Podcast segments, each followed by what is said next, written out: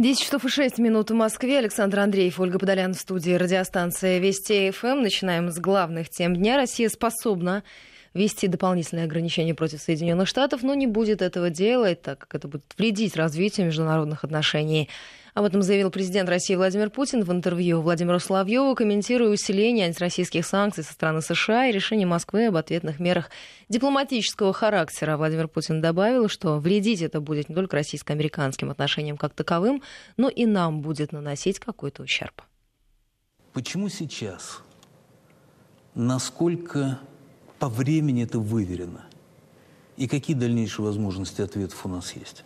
Набор большой, Почему сейчас? Это потому, что американская сторона предприняла ничем не спровоцированный, что очень важно, шаг по ухудшению российско-американских отношений, по незаконным ограничениям, по попытке воздействовать на другие страны мира, в том числе на своих союзников, которые заинтересованы в развитии и сохранении отношений с Российской Федерацией. Вот все это вместе Кроме всего прочего, мы, как вы заметили, мы довольно долго ждали, что, может быть, что-то изменится к лучшему.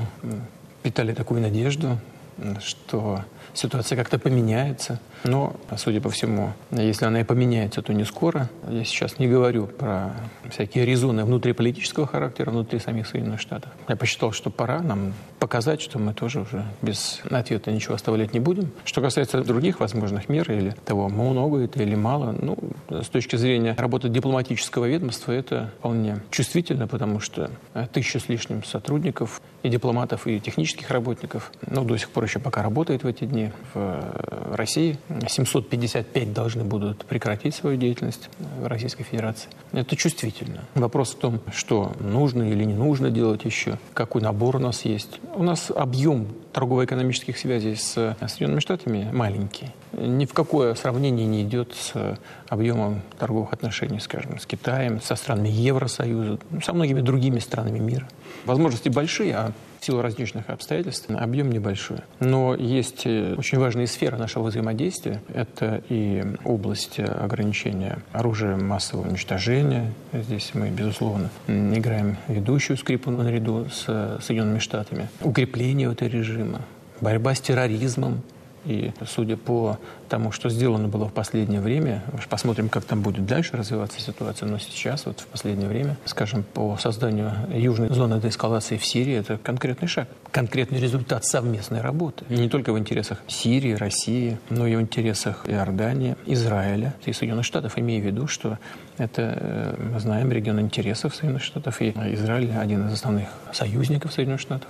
Так что мы работаем и добиваемся результатов даже сейчас, даже в этой достаточно сложной ситуации. У нас э, есть такая тема, как борьба с незаконной миграцией, с преступностью в широком смысле этого слова организованной. У нас, наконец, вопросы кибербезопасности. Мы, я уже говорил об этом, предлагали неоднократно американской стороне наладить взаимодействие друг с другом с целью обеспечить свои интересы и наши, и американские, и вообще во всем мире поставить под контроль подобного рода негативную деятельность, как киберпреступность. Вместо того, чтобы начать конструктивно работать, мы только слышим беспочвенное обвинение в вмешательстве во внутренние дела Соединенных Штатов. Но у нас есть э, и другие сферы, даже в той, что же экономики. Ну, например, в сфере энергетики наши э, компании сотрудничают, сотрудничают, кстати, давно и очень хорошие имеют перспективы развития отношений. У нас в сфере авиации, в сфере освоения космоса есть и работа хорошая в большом достаточно объеме, и те же самые хорошие перспективы. Я сейчас не говорю о пусках ракет, которые осуществляются на наших двигателях, американских ракет. Не говорю о международной космической программе. Но, скажем, у нас есть хорошие планы по работе в дальнем космосе.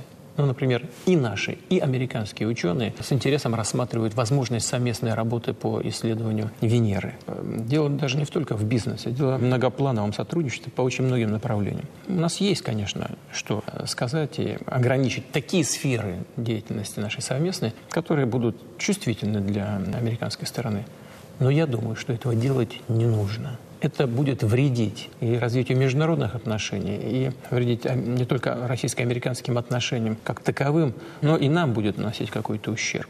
Можно себе представить теоретически, что когда-то может наступить момент, когда ущерб от попыток э, давления на Россию будет сопоставим с теми негативными последствиями, которые связаны с определенными ограничениями нашего сотрудничества. Ну, если такой момент когда-то настанет, то мы можем рассмотреть и другие варианты ответов. Но я думаю, что на надеюсь, что до этого не дойдет. Я на сегодняшний день против. Напомню, Конгресс США ранее принял законопроект, предусматривающий дальнейшее ужесточение режима односторонних американских санкций в отношении России, Ирана и КНДР. Ну а сейчас у нас на связи находится генеральный директор Центра политической информации Алексей Мухин. Алексей Алексеевич, здравствуйте. Здравствуйте. На ваш взгляд, как в дальнейшем будут развиваться а, события в, э, с этими санкциями в отношении дальнейшей эскалации напряженности политической между Россией и Соединенными Штатами, потому что американцы были, судя по их заявлениям, явно не готовы к подобному развитию событий. Говорят, что Россия действует, ну, по сути, неадекватно. Вот Госдеп назвал неуместным решение Москвы выслать 755 дипломатов в США. Америка утверждает, что а, Россия-то вмешивалась в проведение выборов в США, а Америка никогда ни во что не вмешивается, поэтому непонятно, какие могут быть а, санкции в отношении США. Как вы считаете, что нас ждет в ближайшем будущем? Печально будут развиваться наши отношения в ближайшем будущем, во всяком случае. До тех пор, пока шлия, попавшая под хвост э, американским политикам, э, оттуда не выйдет. Совершенно очевидно, что э, подобного рода практика, и вы сейчас в подводке дали очень хорошую фактуру для того, чтобы размышлять на эту тему, относительно того, что американцы были, ну, готовы они, конечно, были к какому-то такому ответу, но, безусловно, российская сторона а, спокойно вычислив э, те болевые точки, которые действительно доставят неудобства Соединенным Штатам Америки, на них надавила. И это было действительно неожиданно и неприятно для наших, так сказать, западных партнеров. Как вы считаете, подобное развитие событий означает, что теперь для Москвы не важно, кто находится в овальном кабинете. Трамп, не Трамп и какие у него намерения. Как известно, благими намерениями выслана дорога в ад, и мы будем в дальнейшем смотреть только на реальные дела. Ну, вот, пожалуй, намерение – это ключевое слово, потому что мотивация наших оппонентов – это главное. А что же произошло такого ужасного за последние э, несколько лет в отношениях между Россией и США, что стали возможно введение односторонних санкций? И Вашингтон перестал, что называется, опасаться последствий, которые ну, возникнут э, в результате, в том числе и для Штатов. Дело в том, что в США начался, простите за мой французский, бардак. А часть истеблишментов вступила в прямое противоборство с другой частью истеблишмента, и э, финансово-промышленные группы в своей конкуренции, я имею в виду американские прежде всего, э, конкуренции с друг с другом перестали видеть, что называется, границы законности. А, ведь часть американских компаний активно работала, ну, пока еще работает на территории России, а другая часть компаний была, э, мягко говоря, оттеснена от этой э, очень выгодного бизнес-участка. И, собственно, противостояние между Россией и США, я просто это помню совершенно отчетливо, эм, возникло как результат конфликта этих, конфликта этих самых компаний. В частности, с одной стороны BP и ExxonMobil, а с другой стороны Chevron и Shell те компании, которые не могли в России иметь бизнес, ну, по разным причинам, а, конкурентного свойства. И, подключив своих лоббистов, в результате шаг за шагом была развязана вот эта антироссийская истерия, которая сейчас, судя по всему, уже превратилась в какое-то отдельное явление и владеет, овладела умами масс американских политологов, политиков, да даже простого населения. И сейчас живет своей собственной жизнью, Э, удивляя нас причудливыми очертаниями все новых и новых антироссийских инициатив. А вы согласны с тем, что подобные э, санкции готовились уже давно, и э, по большому счету неважно, кто занимает кресло президента США, если бы, я понимаю, что здесь истории не знают сослагательного наклонения, но тем не менее, если бы Клинтон сейчас была президентом, то были приняты бы те же самые санкции, и просто подпись финальную под документом поставил бы не Трамп, а, а Клинтон. Абсолютно точно, по одной простой причине. Президентская власть со времен Барака Обамы сильно ослабела в Соединенных Штатах Америки. А слабая власть – это всегда игрушка в руках олигархии, что, собственно, мы сейчас и наблюдаем. А антироссийские санкции носят непродуманный характер, это видно, они сырые. Поэтому я не соглашусь с вашим мнением относительно того, что там задумывалось что-то раньше и так далее. Может быть, задумывалось, но что-то другое. Не санкции, а какое-то иное, иное качество противостояния. Возможно, даже какой-то вооруженный конфликт. Но до этого, слава богу, не доходит пока. Хотя предпосылки для этого есть. Так вот, слабость президентской власти в США как раз и залог вот этой вакханалии, которая сейчас там происходит. Закончится это не обязательно плохо для России. А слабость власти в государстве обычно заканчивается плохо для самого государства. А как вы считаете, в первую очередь они задумывались как инструмент давления на Россию или это такая борьба с Трампом, которая для них в данный момент, возможно, важнее? А, все понемножку. Э, антироссийские настроения использовались против Трампа, Трамп используется сейчас против России. Вообще Трамп, не устает повторять, делает сейчас то, что, что желают его э, оппоненты внутри страны. Но обратите внимание, санкции вводятся не только в отношении России, но и КНДР, Иран, скоро Венесуэла, китайские, антикитайские санкции разрабатываются в недрах э, американского истеблишмента. Все, ну, понимаете, санкции это модно теперь. Я думаю, что недалек тот час, когда Европейский Союз начнет санкционную войну самостоятельную и так далее. А, возникает вопрос в связи с вышесказанным, а могут ли олигархи управлять, эффективно управлять такой большой страной, потому что уже высказывались сегодня в нашем эфире, а, высказывалась точка зрения, что на самом деле а, ну, не может э, Сенат, Конгресс э, управлять в силу даже просто своей численности государством эффективно и слабеющая э, власть президентская в Соединенных Штатах – это вред для страны, потому что она начинает, э, становится быть раздираемой множеством противоречий, множеством групп влияния, которых допустили, по сути, к власти. Чем была сильна Америка, я имею в виду североамериканские штаты, все это время? Тем, что у них был консолидированный политический курс. И все, в принципе, подчинялось этому. А сейчас, когда власть президента, условно, ослабела, этого не будет. И э, американский истеблишмент поживет собственное э, вот, противоречие, конфликт интересов.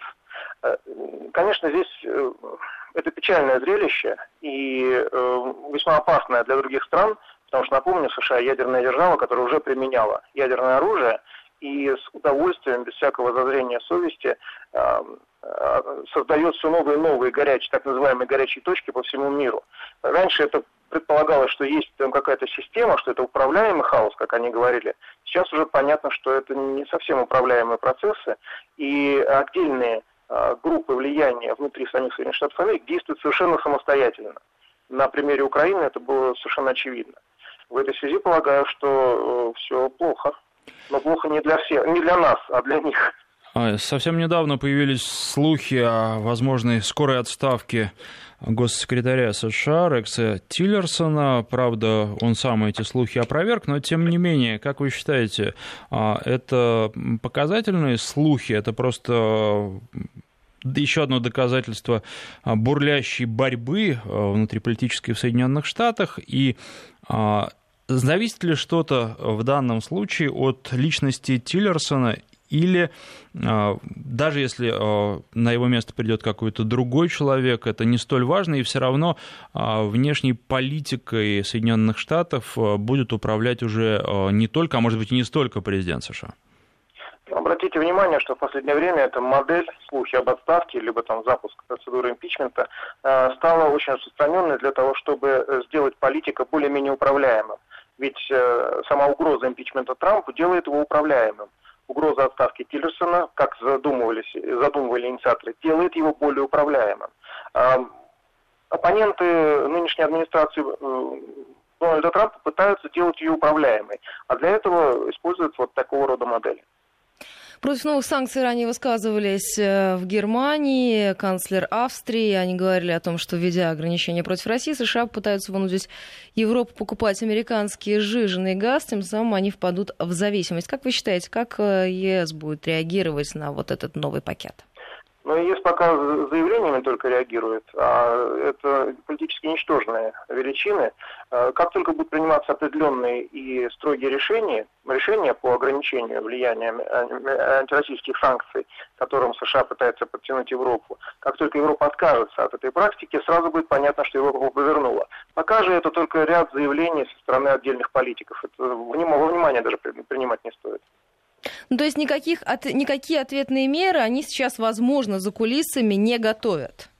Нет, нет. Меры готовятся. Насколько мне известно, активность господина Юнкера, э, эти меры готовятся.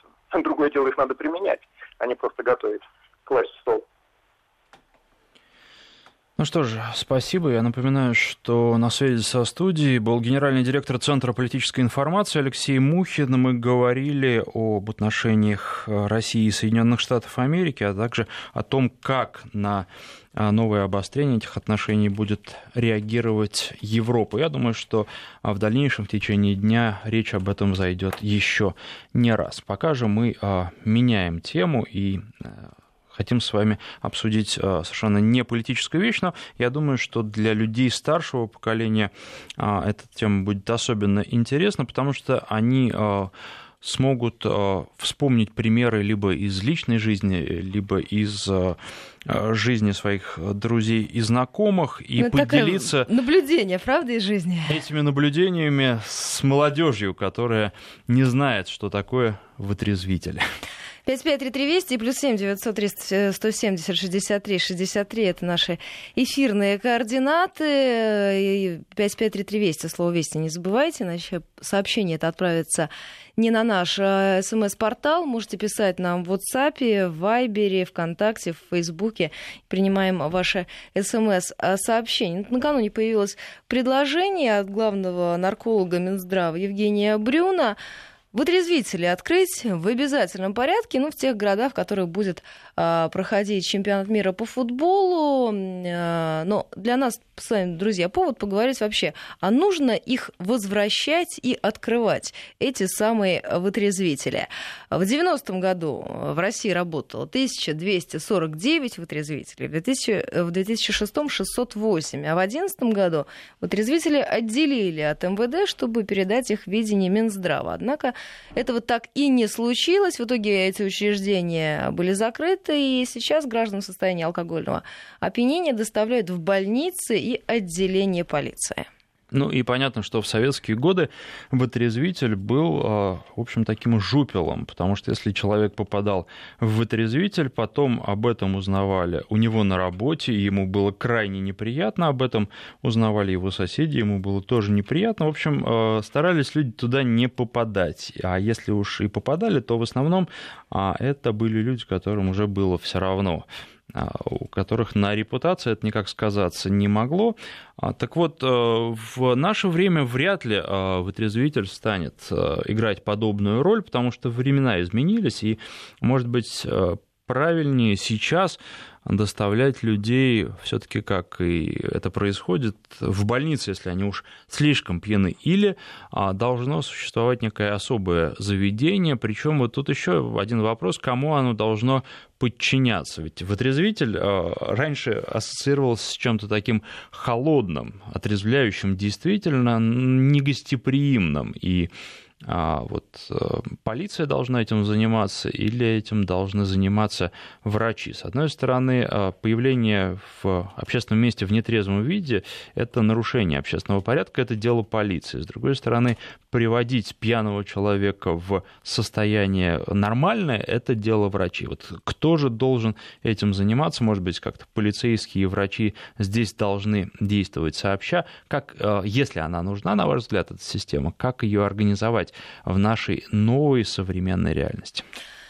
Вытрезвитель учреждение сомнительное, пишет нам э, наш слушатель. А вот возродить ЛТП обязательно, потому что к алкоголикам добавилась еще и целая армия наркозависимых. Э, создать вытрезвители шаговой доступности однозначно нужно. Полиции нетрезвые не нужны, больницам тем более, а подчиняться они должны Минздраву, считают наши слушатели. 553320 и плюс 7 903 170 63 63. Наши эфирные координаты. Из Москвы нам пишут, необходимо вернуть вытрезвителя. Ну и кто-то вспоминает даже фильм «Осенний марафон». Из Армении нам пишут о том, что там их никогда не было, ну и как-то жили, в общем-то. Ну да, Армению, наверное, нельзя приводить в пример, потому что это единственная республика а, бывшего Советского Союза, где вытрезвителей не было. Там а, очень сильны нравственные мотивы и воспитание. И там очень странное, на самом деле, на первый взгляд, воспитание, потому что в традиционной армянской семье детям дают попробовать алкоголь очень рано, чуть ли не 3-4 года, но в тот же самый момент начинают, это в первую очередь касается мужчин, там женщины-то вообще редко злоупотребляют и употребляют, а это касается мужчин, и в том же возрасте мальчикам, маленьким мальчикам начинают объяснять, что если он появится где-то в нетрезвом виде, если он будет действительно пьян, если он не будет вот э, то, что называется на веселе в хорошем смысле этого слова, а если он будет пьян, то он опозорит свою семью с такого раннего возраста. Именно поэтому э, там нет э, пьяных на улице до сих пор. Вы, если приедете в Ереван, вы не увидите э, кого-то, кто валяется на улице, потому что э, учат пить ради именно веселья и поднятия настроения, а не ради того, чтобы напиться. идет это с самого раннего детства. Врачи, может быть, скажут, что это неправильно, но тем не менее это приносит свои плоды, приносит результаты. И отсутствие вытрезвителей в Армении в советские годы – это один из этих результатов.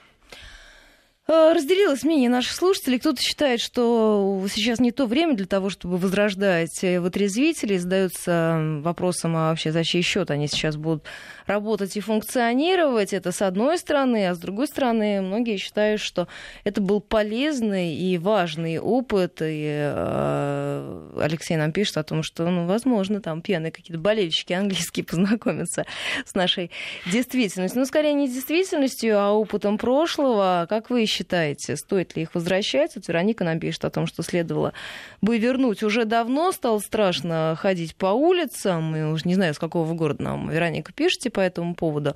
Но э, ваш опыт, уважаемые радиослушатели, вы как считаете? Настало время их возрождать? Если возрождать, то в какой форме? Все-таки ну, время-то изменилось. Ну, а насчет того, что страшно ходить по улицам, я не уверен, что вытрезвители здесь помогут, потому что как раз э, те люди, которые туда попадают, ну, по крайней мере, раньше попадали, они уже никакой особенной угрозы не представляли, потому что с трудом стояли на ногах. Обычно так было. Если человек может идти, то на него не обращают внимания. А вот если он уже идет с трудом, то тогда да, он клиент вытрезвителя. А человек, который с трудом стоит на ногах, он не опасен для окружающих. Единственное, только он может просто споткнуться и упасть или резко изменить направление движения и в кого-то врезаться, не более того.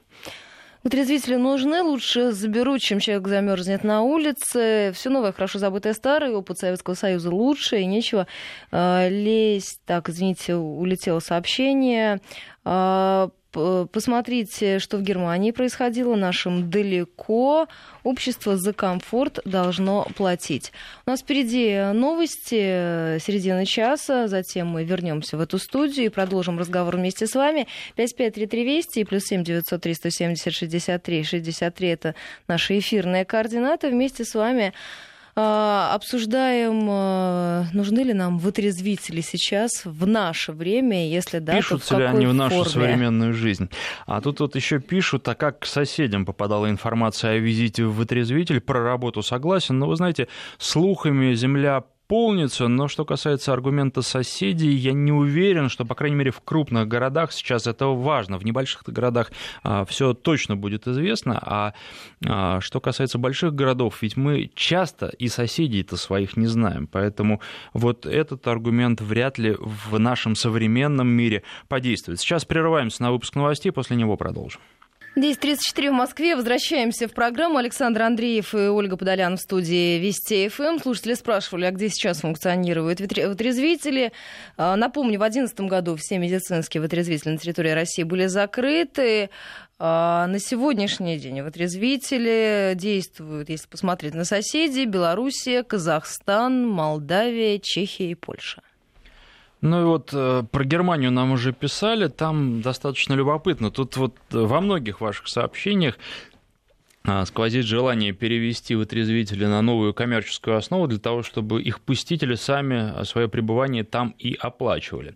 Германия, которую вы тоже приводили в пример, там все по-другому, там все бесплатно, а, и причем очень неплохие условия, и есть завсегда-то этих заведений, и в Германии достаточно много таких а, людей, которые регулярно туда попадают, порядка 8 а, миллионов человек крепко пьющих. Эта статистика не сегодняшняя, а достаточно давняя, там ей уже лет пять, но тем не менее я думаю, что вряд ли что-то изменилось, э, тем более в лучшую сторону. Обычно с этим в лучшую сторону редко э, происходят резкие кардинальные изменения.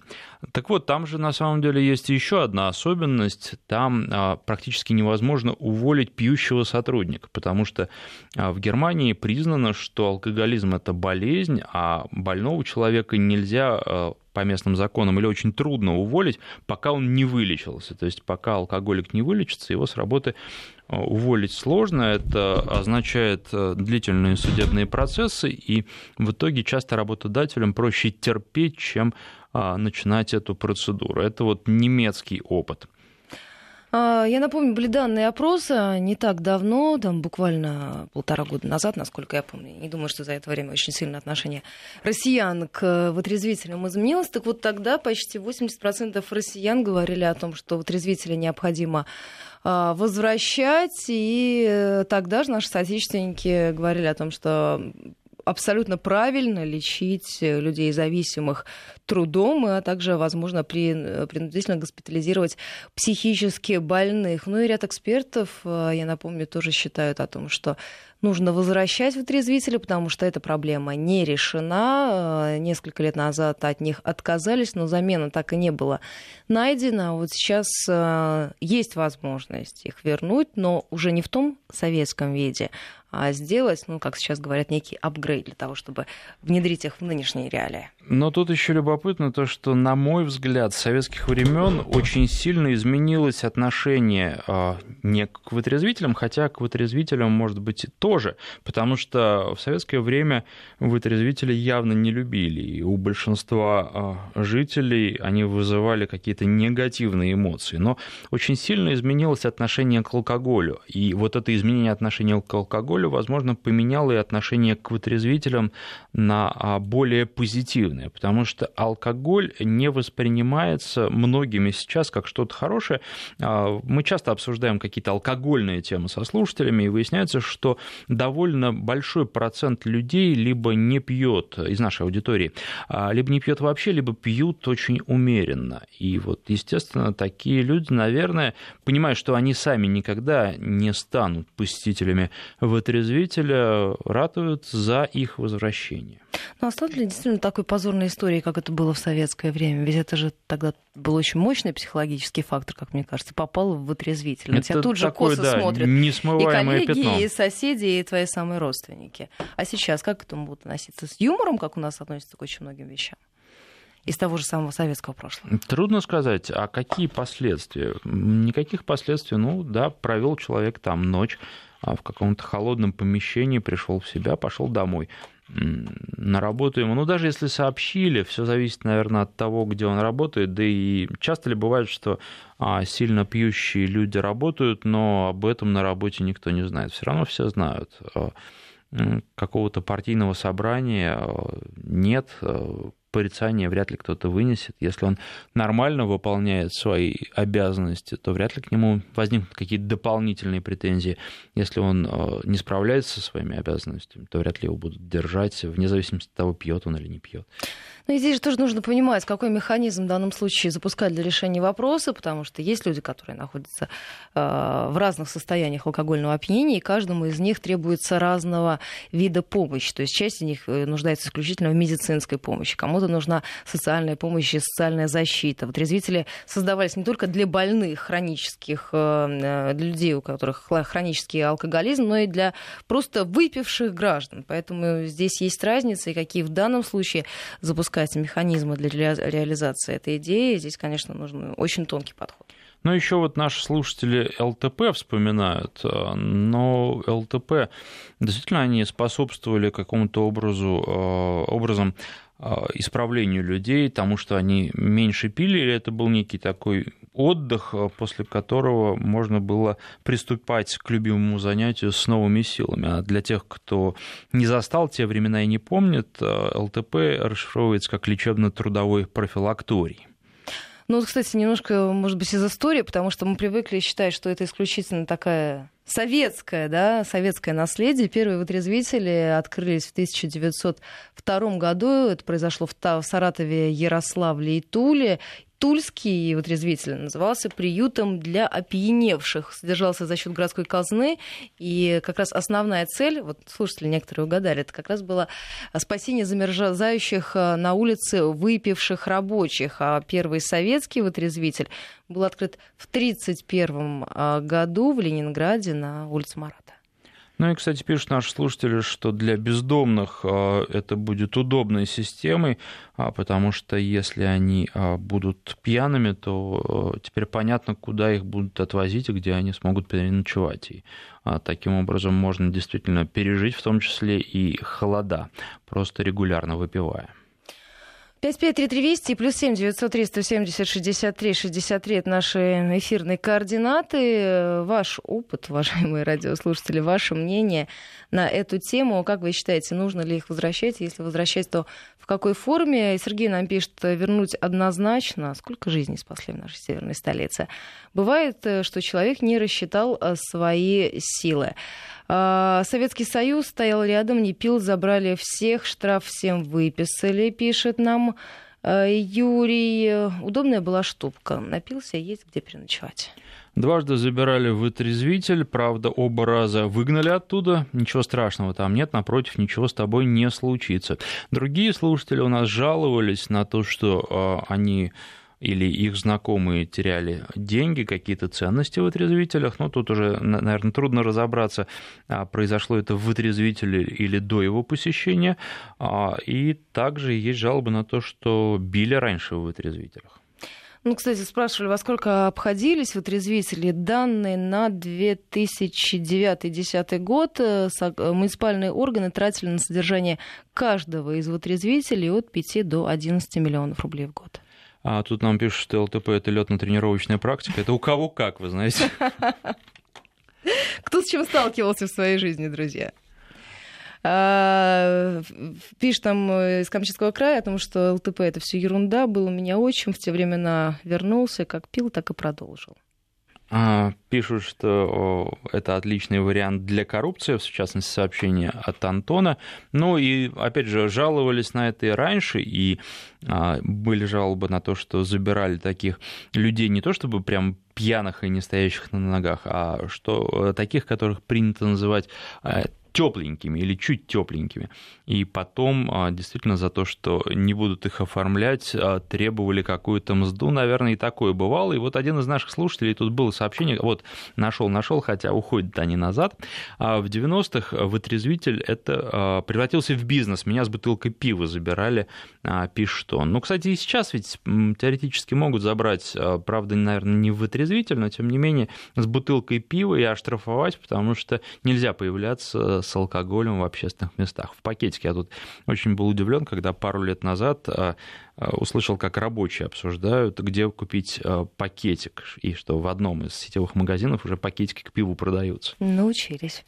А, по поводу Германии нам пишут, почему взяли, с чего вы взяли, что в Германии работодатель не может уволить пищевого сотрудника, если захочет, э, то он любой может, в любое время может найти для этого причину. Так вот, друзья, для этого причину нужно искать. Вот Саша вам как раз об этом рассказывал, о том, что не просто за пьянку его будут увольнять, потому что там алкоголизм считается болезнью, а больных людей увольнять нельзя. Причину, конечно, будут искать там, не знаю, низкая эффективность, низкая производительность труда или еще что-то. Но он скажет, что нет, на самом деле все не так. Вы хотите уволить меня, потому что я пью, а, и подаст на них в суд, и суд будет тянуться очень долго. Поэтому все действительно не так просто. В 2008 году, пишет нам Руслан, 600 рублей в сутки стоило пребывание в отрезвителе. Ну, спасибо вам большое за ваши цифры, за ваши данные. Мы сейчас должны э, прерваться. У нас впереди региональный блок и подробная информация о погоде. Присоединяйтесь к нашей беседе. Через несколько минут вернемся. 5533 Вести и плюс 7 903 170 63 63. Не переключайтесь. 10.48 в Москве. Возвращаемся в программу. Александр Андреев, Ольга Подолян в студии. Спрашивали наши радиослушатели по поводу опыта э, в в частности, в наших российских регионах, как там все это происходило, э, ведь там же были отдельные инициативы, в частности, в Татарстане в качестве такой инициативы муниципальных э, властей некоторое время назад были открыты центры детоксикации или просто аналоги при э, аналоги вытрезвителей при больницах и поликлиниках. А вот после закрытия всех вытрезвителей как спецучреждений большинство регионов решило, что люди, которые находятся в тяжелом состоянии алкогольного опьянения или алкогольной коме, они доставляются сотрудниками скорой медицинской помощи в больнице. Ну и э, беспокоятся наши слушатели, вернее, забеспокоились, пишут о том, что если будут платные вытрезвители, и это будут коммерческие учреждения, то тогда хватать будут всех подряд. Ну так э, вы не пейте, и вас не заберут вытрезвитель. А, пишут нам наши слушатели, э, так, уточняют, о чем мы. Мы о вытрезвителях, друзья, обсуждаем с вами а, этот вопрос, эту тему, стоит ли их возвращать, и если возвращать, то в каком виде. А, я просто... очень интересное сообщение. Да, нет, я читаю просто сообщение вот из Самарской области а, про пакетики, тему пакетиков, а, в которые убирают бутылки, непрозрачные пакеты, в которых не видно, что человек пьет, соответственно, он может употреблять на улице алкоголь, но а, по нему этого не скажешь. А, а у нас про пакетики ППСники сказали, что мы не в Америке, мы знаем, что у вас в пакете. А, в 2001 забрали из принципа, пишет нам Аркадий, был только запах, не шатало, был нужен план. 553320 и плюс 7 900 370 63 63 наши эфирные координаты. А, друзья, говорим о вытрезвителях, потому что очень многие люди возбудились так очень горячо по поводу ЛТП и хотят именно эту тему развивать. Нет, мы как раз в первую очередь говорим с вами о вытрезвителях. Если возвращать, если вы считаете, что их нужно возвращать, то в каком виде они должны сегодня предстать, чтобы вписаться в нашу действительность в современной реалии. Ну и вот любопытное предложение. Тут же, знаете, вот подстраиваетесь под э, тенденции и пишете теперь, что нужно просто ввести дополнительный налог, акциз на алкоголь, и э, собранные деньги нужно отправлять на содержание вытрезвителей. Тогда получается, что каждый пьющий будет платить за то, что он потенциально может а, попасть в отрезвитель, и ему там окажут необходимые услуги, приведут в чувство и отпустят домой. Но при этом наши слушатели считают, что они все должны быть бесплатными. Ну, как бесплатными? Получается, что просто все в складчину платят, все, кто пьет. То есть все обслуживают ваше пребывание в отрезвителе? Да, ну а те, кто пьет больше всех, получают а, от этого наибольший дивиденд. Вспоминают наши слушатели, как медицинские вытрезвители фигурировали в городском фольклоре, и в анекдотах, и в песнях, ну и, конечно, получили отражение в советском кинематографе. Это и Афония, и осенний марафон, и 100 граммов для храбрости. Ну, тут еще из Челябинска сообщение. Нужно определиться, вытрезвитель это просто ночлежка или там могут предоставить еще какую-то помощь. Безусловно, вы знаете, все зависит от степени опьянения. Очень часто помощь э, медицинская требуется, поэтому там должны предоставлять еще какую-то помощь. 553320 плюс 7 903 170 63 63 наши эфирные координаты. Живу в Италии с 2011 года, пишет нам. Ой, улетело сообщение. А, ну, сейчас я думаю, что я найду. А, живу в Италии с 2011 года, до сих пор не видела ни одного пьяного на улице. А у нас в Харькове молодежь напивается каждые выходные. Там пьянки и драки. Ну, вот что касается Италии, тоже я не вспомню, а в Германии, например, очень легко, и там э, такие же люди, э, склонные к тому, чтобы выпить, собираются с утра и делают это, как э, у подъездов многоквартирных домов это делают. Поэтому здесь, ну, везде свои традиции. Ну, а Великобритания, пабы вечером. Ну, посмотреть, какие люди в каком состоянии оттуда уходят. Ну и разные массовые мероприятия, особенно э, посвященные алкоголю, вот в той же Германии, типа Октоберфест. Посмотрите вообще, э, что они за собой оставляют. И на самом деле там многие посетители остаются, они не могут просто своими ногами уйти, поэтому здесь э, вряд ли нужно говорить, что у нас так все плохо, а у них так все хорошо. Разработать регламент, регламент предлагает нам слушатель по алкогольному состоянию, чтобы всех подряд не хватали. Если на ногах не стоит, значит клиент. А, пишут нам, вы забыли про фильм «А поутру они проснулись», Владимир сообщение от него. Вообще, э, живой интерес вызывает тема, надо сказать, и нельзя здесь однозначно заявить, что люди против вытрезвителей.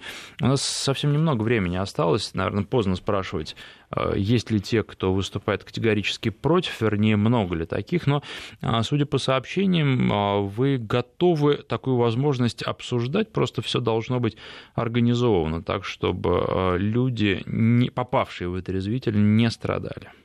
Ну, кстати, по поводу немецкого опыта, очень активны наши слушатели в этом вопросе. Видимо, он такой есть. А если я в Германии приду на работу выпив, то сразу вылечу. А если в местный вытрезвитель попаду, да, они уволят, дадут больничный. Кстати, это здесь называется закрытая психиатрия, и это абсолютно не сахар. Ну, спасибо вам большое за такой опыт бывалого человека. А, ну, получается, что пить можно только вечером. И, наверное, в этом уже э, есть определенные плюсы. Это некая организация. Сначала человек работает, потом расслабляется, а потом отдыхает от своей болезни. Ну, вечером деньги, утром стулья.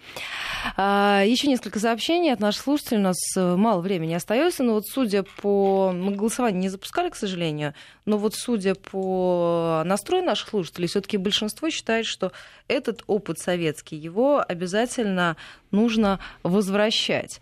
А, насколько я понимаю, за алкоголь в пакете все равно, все равно штрафовать, ведь в законе сказано, запрещено, в принципе, употреблять алкоголь в общественном месте.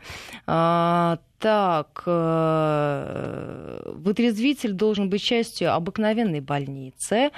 А, тогда надо отдать ведомство медиков, но иметь при себе крепких ребят, алкоголик нынче буйный пошел, пишут нам из Челябинска. Ну, а когда алкоголик был не, не буйный, буйный тем более, что времена. в нашей стране, да, и ведь всегда свадьбы как-то была такая нехорошая традиция, сопровождались алкогольным злоупотреблением и мордобоем. Ну, кстати, нам пишут по поводу еще трезвых водителей и пьяных водителей о том, что один раз попал, да, в отрезвитель штраф. Если это приплетает рецидив, тогда ставить на учет а, в наркологический диспансер, и тогда будет сложно получить справку для медкомиссии, ну и так далее. Ну что же, наше время подошло к концу. В общем, вытрезвители — это э, тема для обсуждения. Они не вызывают какого-то отторжения у наших слушателей. И, судя по всему, есть им место в нашей современной жизни. Спасибо всем, кто звонил писал и слушал.